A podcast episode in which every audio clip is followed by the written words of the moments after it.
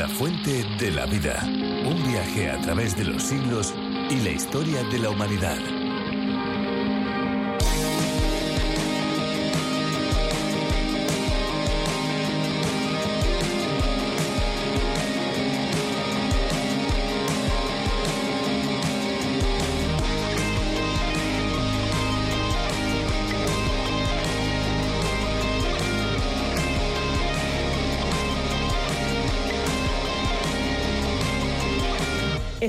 Los oídos es un padecimiento muy común, sobre todo en verano. Por eso se han ideado miles de trucos y estrategias para hacer su salida algo más fácil. Por ejemplo, uno de estos trucos es acostarse sobre el oído afectado y dejar que la gravedad actúe por sí sola. Es cuestión de inclinar un poco la cabeza para lograr que esté paralela a la cama Así el conducto auditivo estará recto y el agua saldrá al exterior por sí sola. Ahora bien, si el agua no saliera fácilmente y se presentasen otros síntomas, es conveniente acudir al médico. Hola amigos, les damos la bienvenida a La Fuente de la Vida, un programa de radio y también un podcast en el que descubriremos la Biblia de una manera profunda y detallada con un énfasis práctico capítulo a capítulo, aprendiendo aquello que Dios nos quiere enseñar.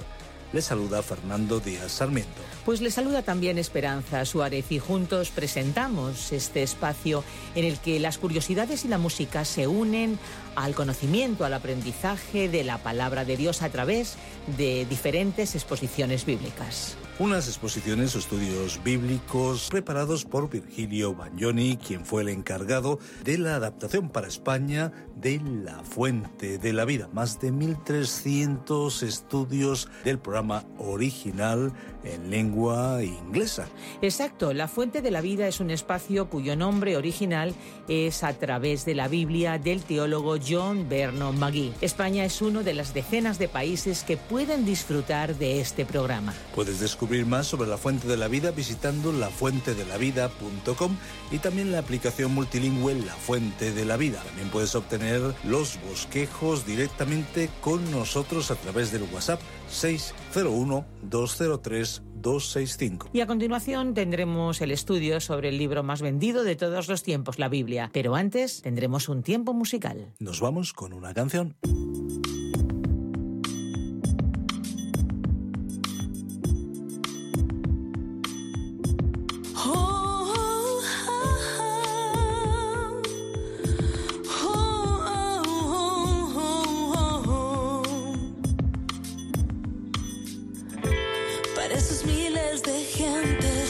room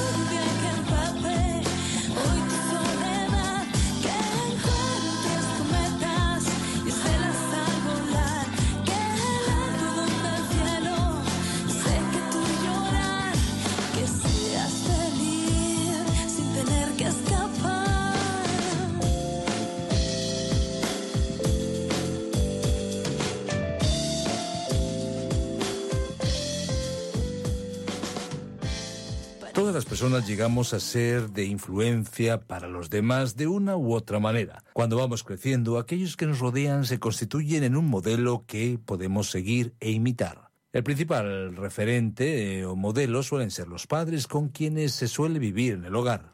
Bueno, también los profesores y los amigos son una influencia, pues con ellos se pasan muchas horas interactuando y aprendiendo. Quizá también hay famosos y personas de otros ámbitos que se convierten en ejemplos en los que nos fijamos, pero más que cualquier persona, desde luego hay alguien que es el modelo máximo y perfecto que podemos tener. Efectivamente, hablamos de Jesucristo y en este asunto profundiza Juan en el capítulo 2 en su primera carta. Acompáñenos en nuestro viaje a través de la Biblia y, por supuesto, pueden seguirnos en www.lafuentedelavida.com. También les recordamos nuestra vía de comunicación más inmediata es el WhatsApp 601-203-265. No se imaginan la alegría que nos da escuchar y recibir sus mensajes. Mensajes de texto, mensajes de voz desde cada parte del mundo. Cuéntenos desde dónde nos escucha, desde cuándo, desde qué emisora o desde qué plataforma digital. ¿Cuál es el medio que usted prefiere para escucharnos? 601-203-265 con el prefijo más 34 desde fuera de España. Escuchamos ya nuestra reflexión de hoy. La fuente de la vida. Nuestro estudio bíblico de hoy se encuentra en la primera carta del apóstol Juan en el capítulo 2, desde el versículo 3 hasta el 8. Continuamos hoy, estimado oyente, nuestro recorrido por la primera epístola del apóstol Juan. En nuestro estudio de esta epístola estamos en el capítulo 2. Ahora, en el capítulo 1 consideramos la primera división de esta carta, titulada Dios es luz, que abarca desde el capítulo 1, versículo 1, hasta el capítulo 2, versículo 2. Recordemos que este segundo capítulo continúa la idea comenzada en el capítulo anterior sobre la forma en la que los hijos amados de Dios pueden tener una relación de comunión y compañerismo con Dios hemos visto que podemos disfrutar de esa comunión con Dios viviendo en la luz, es decir, en la presencia de Dios. Lo segundo que debemos hacer para mantener dicha comunión es confesarle a Él nuestros pecados. Cuando andamos o vivimos en la luz, sabemos que la sangre de Jesucristo continúa limpiándonos de todo pecado, pero también sabemos que en nuestras vidas hay imperfección y que tenemos que acudir a Él para confesarla. En el capítulo 2 llegamos al tema del ministerio de Cristo como abogado. Ahora veremos la conclusión del tema que comenzó en esta primera carta en el capítulo 1, versículo 5, cuando el apóstol Juan dijo, Este es el mensaje. ¿Y cuál es el mensaje? Es el mensaje del Evangelio de la gracia de Dios que toma al pecador condenado al infierno simplemente por su fe en Cristo y lo introduce a la familia de Dios, en la que se convierte en un heredero y en un coheredero con Jesucristo. Lo sumamente importante es la relación con el Padre. Leamos nuevamente el versículo 3 de este segundo capítulo de la primera carta de Juan, que inicia la segunda división general de esta epístola titulada Dios es amor, y que se extiende desde el capítulo 2, versículo 3, hasta el capítulo 4, versículo 21. Así que en este versículo 3 se inicia también la sección que hemos titulado Cómo tener comunión los unos con los otros. Leamos entonces este versículo 3. En esto sabemos que nosotros lo conocemos si guardamos sus mandamientos. Esta sección se extiende hasta el versículo 14 de este mismo capítulo. En primer lugar, tenemos que decir que este versículo no tiene nada que ver con la seguridad del creyente. Juan estaba hablando sobre la certeza. Como hijos de Dios formamos una familia. Pero ¿cómo podemos tener la seguridad de que pertenecemos a la familia de Dios? El escritor nos estaba diciendo que la seguridad la certeza proviene de obedecer sus mandamientos. Al hablar aquí de los mandamientos, el apóstol no se refirió a los diez mandamientos. Juan no estaba tratando con ningún aspecto legal, sino sobre asuntos familiares. Los diez mandamientos fueron dados a una nación, y en esos mandamientos todas las naciones civilizadas han basado sus leyes. Los diez mandamientos son para los que aún no han sido salvados. Ahora, Dios tiene algo para su propia familia, es decir, mandamientos para sus hijos. Por ejemplo, en la epístola a los Gálatas capítulo 6 versículo 2 leemos, Sobrellevad los unos las cargas de los otros y cumplid así la ley de Cristo. En la primera epístola a los tesalonicenses capítulo 4 versículo 2 el apóstol Pablo le dijo a la familia de Cristo, porque ya sabéis qué instrucciones os dimos por el Señor Jesús. Algunos de esos mandamientos fueron mencionados en el último capítulo de Primera Tesalonicenses. En este último capítulo, hemos contado unos 22 mandamientos y aquí hay algunos de ellos. Por ejemplo, estad siempre gozosos. Él quiere que usted sea un creyente alegre. Y después el versículo 17 dice, orad sin cesar. Y este último indica una actitud de oración. Usted puede levantarse de sus rodillas y continuar aún en una actitud de oración. En el versículo 19 se nos dijo, no apaguéis el espíritu, es decir, que no nos neguemos a su acción en nuestra vida. Y así, estos son algunos de los mandamientos que el Señor Jesús ha dado a los creyentes, y si hemos de tener una relación de compañerismo con Dios el Padre, y de disfrutar de esa relación teniendo la certeza en nuestros propios corazones, debemos obedecer sus mandamientos. Nos sentimos que podemos hacer todo lo que nos agrade. El cristiano no hace lo que le place, sino lo que a Cristo le agrada. Dice aquí, en esto sabemos que nosotros lo conocemos.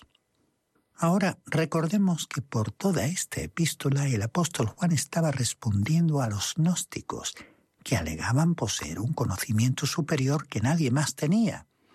Y ese conocimiento generalmente consistía en una herejía.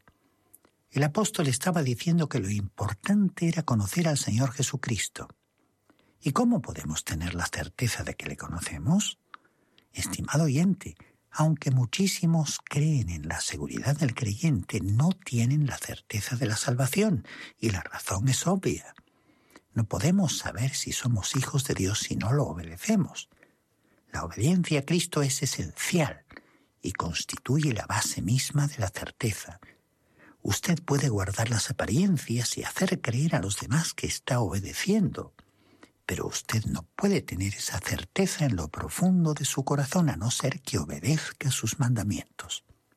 Ahora el versículo 4 de este segundo capítulo dice, El que dice, yo lo conozco, pero no guarda sus mandamientos, el tal es mentiroso y la verdad no está en él. Podríamos calificar esta forma de hablar como un lenguaje franco, sincero y directo. En el versículo anterior Juan había dicho que sabemos que lo conocemos y este es el lado positivo. Nosotros conocemos a través de la experiencia, en contraste con el conocimiento esotérico de los gnósticos. Y después el apóstol presentó el lado negativo. La desobediencia a Cristo es una prueba de que no lo conocemos. Este es un lenguaje sencillo y directo.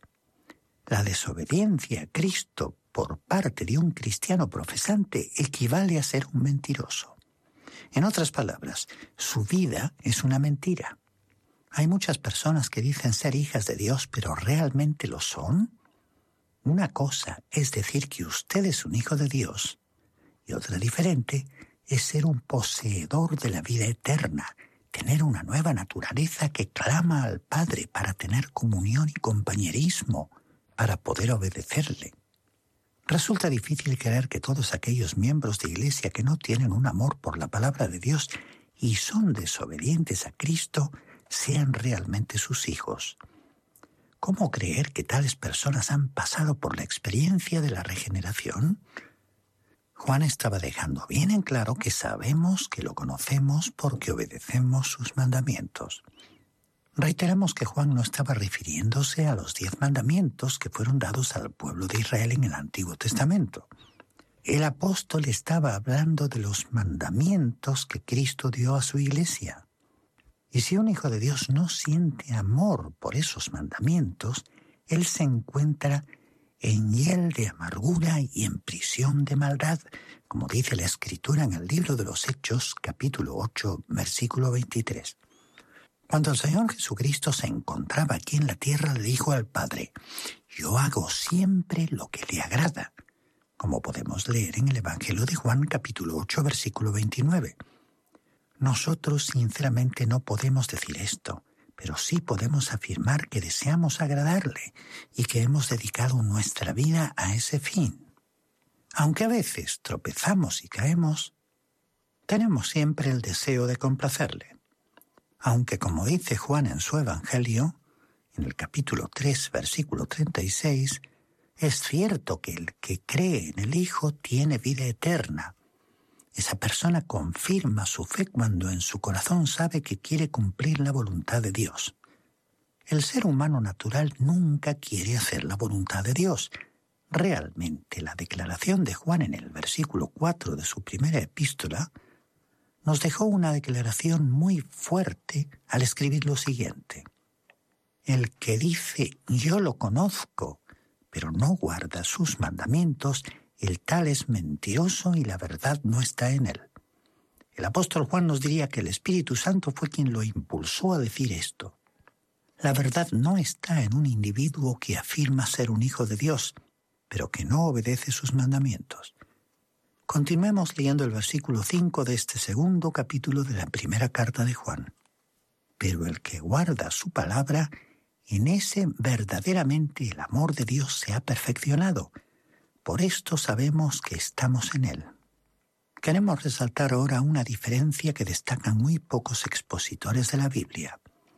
Creemos que existe una diferencia entre la palabra de Dios y los mandamientos de Dios. Ahora, alguien quizá nos recuerde el hecho de que los mandamientos son la palabra de Dios. Pues bien, efectivamente, los mandamientos son la palabra de Dios, pero la palabra de Dios no está formada solo por mandamientos. La palabra es la expresión de la voluntad de Dios, ya sea en los mandamientos o en otras secciones de la Biblia. En la palabra de Dios usted tiene su revelación completa para nosotros acerca de su voluntad para nuestras vidas. Ahora el Señor Jesucristo dijo en el capítulo 14 del Evangelio según San Juan, versículo 15, si me amáis, guardad mis mandamientos. Y en el mismo capítulo 14 de Juan, versículo 23, dijo, El que me ama, mi palabra guardará. Ahora, ¿cuál es la diferencia aquí entre ambas expresiones del Señor? La actitud y la forma que debe manifestar un hijo de Dios es la de querer obedecer no solo los mandamientos de Dios, sino también la de querer llegar lo más lejos posible en obedecer la palabra de Dios. Un hijo de Dios quiere complacer a su Padre en todo lo que haga. A veces tenemos la impresión que muchas personas quieren vivir como los que no son salvos en la mayor medida que sea posible, y aún así, al mismo tiempo, ser cristianos. A veces algunos se preguntan si un cristiano puede hacer esto o aquello, y aún así ser cristiano. No solemos contestar a ese tipo de preguntas porque son preguntas mal formuladas. La pregunta apropiada y correcta es, ¿Qué puedo hacer para complacer a mi Padre Celestial? Es que el genuino Hijo de Dios quiere agradar a su Padre en todo, antes que intentar vivir simplemente en los mismos límites permisibles de la vida cristiana. Hay cristianos en nuestro tiempo que se esfuerzan por ser tolerantes, por tener miras amplias, y entonces critican a otros por ser estrechos de miras. Esperamos, estimado oyente, que usted se encuentre en un nivel superior ante estas cuestiones, porque ya hemos dicho que lo verdaderamente importante es si una determinada acción o hábito le agradará a Dios trayéndole satisfacción a Él, a la vez que le permita a usted disfrutar de su comunión y compañerismo en su vida. Y esta actitud está basada en el amor, por ello el apóstol Juan dijo, Si me amáis, guardad mis mandamientos. Y además dijo, El que me ama, mi palabra guardará. Si usted realmente le ama, hará más que obedecer sus mandamientos. Es decir, que hará más que esto, hará algo adicional para él. Pensamos que muchas personas al oír hablar de pecado piensan solo en los pecados de comisión y se olvidan de los pecados de omisión. El apóstol Santiago dijo, el que sabe hacer lo bueno y no lo hace, comete pecado, como podemos leer en el capítulo 4, versículo 17 de su carta. Hay muchas cosas que deberíamos hacer, pero omitimos hacerlas. Estos son los pecados de omisión. La Biblia no hace distinción entre la gravedad de los pecados de comisión y la de los pecados de omisión. Ambos tipos de pecados son igualmente malos. Estimado oyente, el versículo 5 de este segundo capítulo es muy importante. Leámoslo nuevamente, pero de otra versión que dice, El amor de Dios se manifiesta plenamente en la vida del que obedece su palabra. Cuando ese amor de Dios se perfecciona, como dice la primera versión, o se manifiesta, como dice esta última versión, significa que usted ya ha rebasado los mandamientos y usted desea simplemente agradar a Dios. Sugerimos que usted haga un inventario de sí mismo. ¿Cuál es su actitud en cuanto al pecado? ¿Le molesta a usted el pecado? ¿Quiebra su comunión y compañerismo con el Padre Celestial? ¿Le impulsa a clamar en la noche diciendo, Oh Dios mío, me he equivocado, he cometido una mala acción y quiero confesar el mal que he hecho. Quiero tener una relación de comunión contigo. En base a esa confesión que podemos hacerle, Él restaurará la relación de compañerismo con nosotros y comenzaremos a disfrutar en nuestros corazones de la certeza de la salvación. Continuemos leyendo el versículo 6 de este segundo capítulo de la primera carta de Juan. El que dice que permanece en Él debe andar como Él anduvo. O sea, que el Señor Jesucristo es nuestro ejemplo. Nosotros no podemos hacer todo lo que el Señor Jesucristo hizo ni ser como Él era. Pero si preparamos nuestros corazones para realizar la voluntad de nuestro Padre Celestial, que fue lo que el Señor Jesús puso como prioridad en su vida, entonces estaremos siguiendo desde nuestras limitaciones la forma de afrontar la vida que caracterizó al Señor. A veces oímos hablar mucho sobre dedicación o el compromiso. ¿Qué se quiere decir en realidad con dedicar una vida a Cristo? Pues bien, veamos qué pensaba el apóstol sobre un pleno compromiso y dedicación. Consiste en amar a Cristo en todo el sentido de la palabra si usted realmente ama a Cristo, usted va a obedecer su palabra. En otras palabras, no podrá evitarlo. Todos deseamos complacer a la persona que amamos. No queremos ofenderla, sino hacer lo que a ella le agrada. Entonces, la pregunta no es si uno se ha dedicado a Cristo, sino preguntarse, ¿amo yo a Cristo? Leamos ahora el versículo 7 de este segundo capítulo de la primera carta de Juan. Hermanos, no os escribo un mandamiento nuevo, sino el mandamiento antiguo que habéis tenido desde el principio. Este mandamiento antiguo es la palabra que habéis oído desde el principio. Aquí se menciona un mandamiento antiguo que habéis tenido desde el principio. Ahora nos preguntamos, ¿desde qué principio? Bueno, el principio en la primera carta de Juan es la encarnación de Cristo, Comenzó en Belén, continuó en el taller de un carpintero y en tres años de ministerio público. El mandamiento que habéis tenido desde el principio fue el que el Señor les comunicó a sus apóstoles cuando estuvo con ellos en la tierra y que repitió en varias ocasiones. Por ejemplo, en el Evangelio de Juan, capítulo 13, versículos 34 y 35 podemos leer, Un mandamiento nuevo os doy, que os améis unos a otros, como yo os he amado, que también os améis unos a otros. En esto conocerán todos que sois mis discípulos, si tenéis amor los unos por los otros. Y en el mismo Evangelio, en el capítulo 15, versículos 10 y 12, leemos, Si guardáis mis mandamientos, permaneceréis en mi amor así como yo he guardado los mandamientos de mi Padre y permanezco en su amor. Este es mi mandamiento, que os améis unos a otros como yo os he amado. En otras palabras, Juan estaba diciendo, el antiguo mandamiento es el que os estoy comunicando ahora. Fue lo mismo que el Señor Jesús dijo cuando enseñó aquí en la tierra. Y después el apóstol continuó diciendo en el versículo 8, y sin embargo os escribo un mandamiento nuevo que es verdadero en él y en vosotros, porque las tinieblas van pasando y la luz verdadera ya alumbra. Ahora, ¿por qué es este un nuevo mandamiento para los creyentes que son regenerados y en los que mora el Espíritu Santo? Porque fue un mandamiento que fue dado del otro lado de la cruz, antes de la venida del Espíritu Santo, desde este lado, desde esta perspectiva, es nuevo.